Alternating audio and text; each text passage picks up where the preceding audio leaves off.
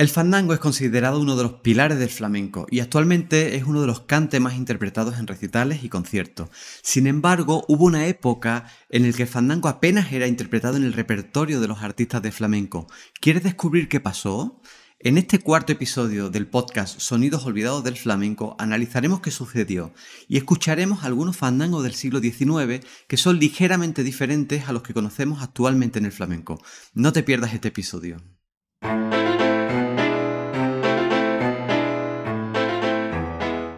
Sonidos escuchados.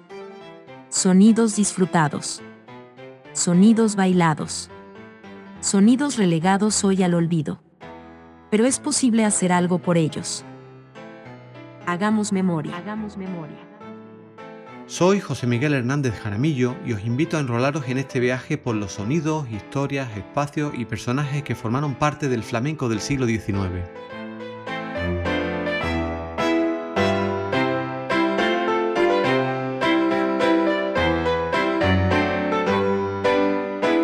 Hola, ¿qué tal? ¿Cómo ha ido la semana? Espero que muy bien.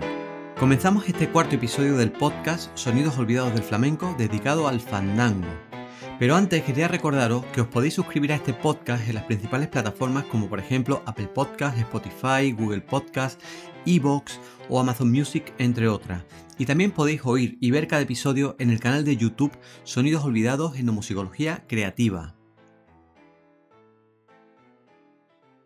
En primer lugar, quería daros las gracias a todas las personas que oís y estáis suscritas a este podcast, porque el pasado 30 de enero llegamos a la posición número 1 del ranking de podcasts en España en la categoría Historia de la Música y al número 16 en la categoría Música en general. La verdad es que estoy bastante sorprendido que con tan solo tres episodios publicados en ese momento hayamos llegado tan alto en este ranking. Eh, fijaros que en este ranking hay programas de radio eh, a nivel nacional muy consolidados de muchos años y bueno, esto prueba que cada vez que escucháis un episodio o suscribís al podcast, eh, hacéis un comentario, dais un me gusta, eh, una producción que hacemos desde casa sin ánimo de lucro, sacando tiempo de nuestras labores, pues pueda llegar tan alto y tener tanta difusión. Esto es un estímulo para poder seguir con este proyecto. Muchísimas gracias. Lo que voy a contaros en este episodio es el resultado de un trabajo de investigación que hace unos años y que presenté en un congreso en la Universidad Central de Nueva York y que titulé El fandango en el flamenco del siglo XIX, la historia no contada. Aunque está escrito en inglés, en la descripción del vídeo de YouTube de este episodio os voy a dejar el enlace por si alguien quiere leer este trabajo. Probablemente hayáis escuchado una teoría muy difundida dentro del mundo del flamenco que afirma que el fandango es uno de los pilares del flamenco. Y es verdad que hoy día es uno de los palos más cantados en festivales y peñas flamencas. Sin embargo, no siempre fue así sino más bien en un determinado periodo fue todo lo contrario.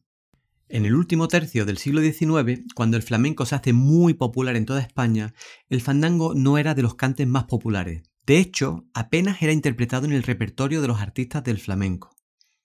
Aunque pueda parecer sorprendente, en esta época los palos más populares eran la petenera y la malagueña, y hacia la última década del siglo XIX también el tango.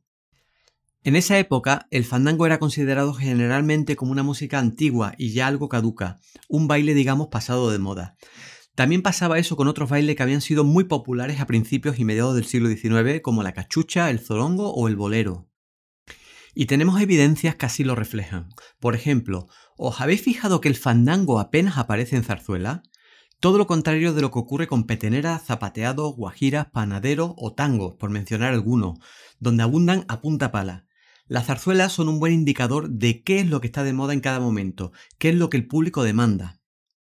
Entre los años 1840 y 1915 conozco muy pocas zarzuelas que contengan fandango. No se cuentan con los dedos de una mano. Por ejemplo, hay fandangos en Chorizos y Polaco de Francisco Barbieri en el 1876, el baile de Luis Alonso de Jerónimo Jiménez en 1897 y la zarzuela Soledad de Joaquín Llene en 1906.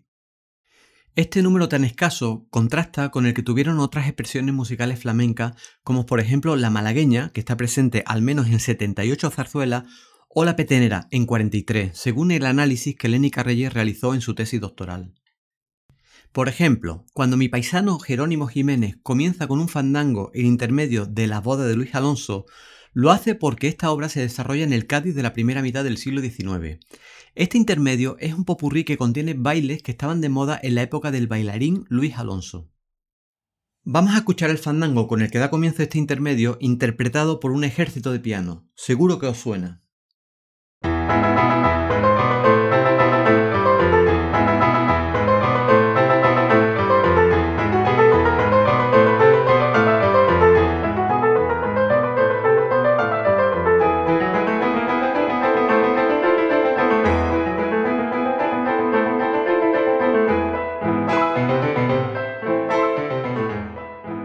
Efectivamente, el fandango había sido muy popular en el siglo XVIII y primera mitad del XIX, pero a partir de la segunda mitad de este siglo apenas encontramos ya el fandango interpretado en teatro o eventos de la burguesía o aristocracia, contrariamente a lo que sucedía con otras expresiones musicales flamencas como malagueñas, peteneras, tango, zapateado, soleá o sevillana. Otro indicador de esta escasa popularidad del fandango a finales del XIX lo encontramos en cómo lo califican o nombran algunos autores del siglo XIX o principios del XX. Por ejemplo, Francisco Barbieri lo califica de primitivo en 1861, Rueda Santos como clásico en 1887 o Francisco Vidal y Careta como antiguo en 1914.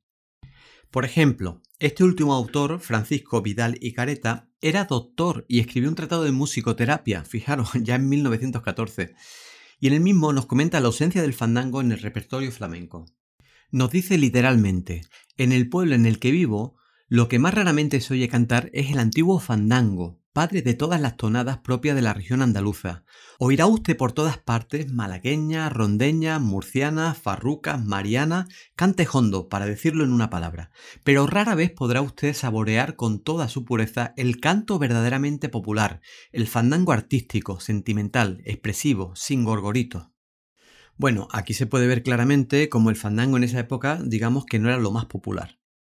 Las razones de esta decadencia del fandango aún no las tengo del todo claras y se debe seguir investigando en el futuro, pero podría sugerir una hipótesis. En esa época el fandango era eminentemente un baile, al contrario de lo que sucedía con la malagueña, que, ah, bueno, aunque hay referencias que se bailaba, era un estilo que normalmente era cantado y a ser posible de la manera más virtuosística posible. Dado su carácter casi exclusivamente bailable, el fandango padeció la decadencia del baile que se produce sobre la década de los 70 del siglo XIX, después del esplendor que tuvieron los bailes en España a mediados del siglo. Esta pieza que estamos escuchando es un fandango escrito en la década de 1870 por el compositor Isidoro Hernández. Si recordáis, uno de los árabes que escuchamos en el segundo episodio de este podcast también era una composición suya. Sobre este compositor, Isidoro Hernández, y su obra flamenca, creo que hay que dedicar no uno, sino muchos episodios. Vamos a escuchar algo de esta pieza para que os hagáis una idea de la sonoridad que tenía el fandango hace un siglo y medio.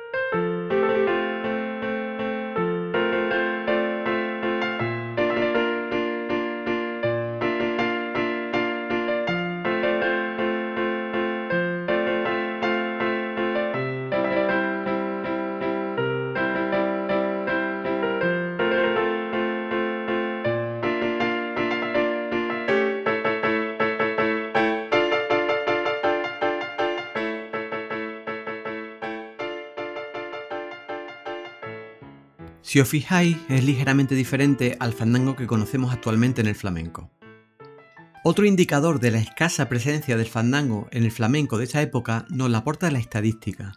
Suelo emplear bastante en mis investigaciones el análisis estadístico, porque el Big Data nos permite ver realidades que a simple vista pasarían desapercibidas.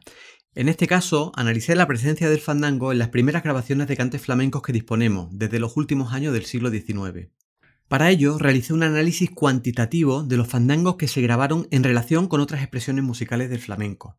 Consulté en línea la base de datos de grabaciones del Centro Andaluz de Documentación de Flamenco, que recoge datos de más de 4.000 grabaciones de flamenco de todos los tiempos desde el año 1897. Pues fijaros, si contamos los cantes flamencos grabados entre 1897 y 1915 que se resguardan en este acervo, en total me salen 715 grabaciones. ¿Y sabéis cuántos fandangos encontré? Solamente 11, lo que supone el 1,52% del total de grabaciones de flamenco. ¿Y sabéis cuántas malagueñas se grabaron en ese mismo periodo? Unas 100.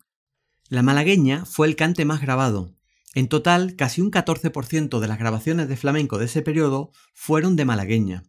El fandango ocupa el lugar número 16 de los palos en cuanto a números de grabaciones.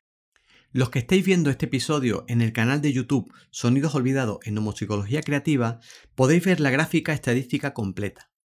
Todos estos indicios y algunos otros que no me da tiempo mencionar en este episodio nos muestran una historia hasta ahora no contada por la flamencología o la musicología, el fandango estuvo a punto de desaparecer de la nómina de palo y únicamente pudo, digamos, engancharse al carro del flamenco casi en el último suspiro antes de que su repertorio quedara vedado y conformado definitivamente tal y como lo conocemos en la actualidad. El fandango perdió su carácter bailable que lo definió en los siglos XVIII y XIX y actualmente es un palo que apenas se baila, pero sí goza, afortunadamente, de muy buena salud dentro del cante flamenco. Por último, me gustaría haceros una invitación a la reflexión sobre los rumbos que ha tomado la investigación musical del flamenco, de sus historias contadas y de aquellas que se han silenciado y aún permanecen en el olvido. Si os ha gustado este episodio, os agradecería que os suscribierais al podcast si no lo habéis hecho ya y que lo compartáis en vuestras redes sociales. Que lo paséis muy bien y nos vemos en dos semanas.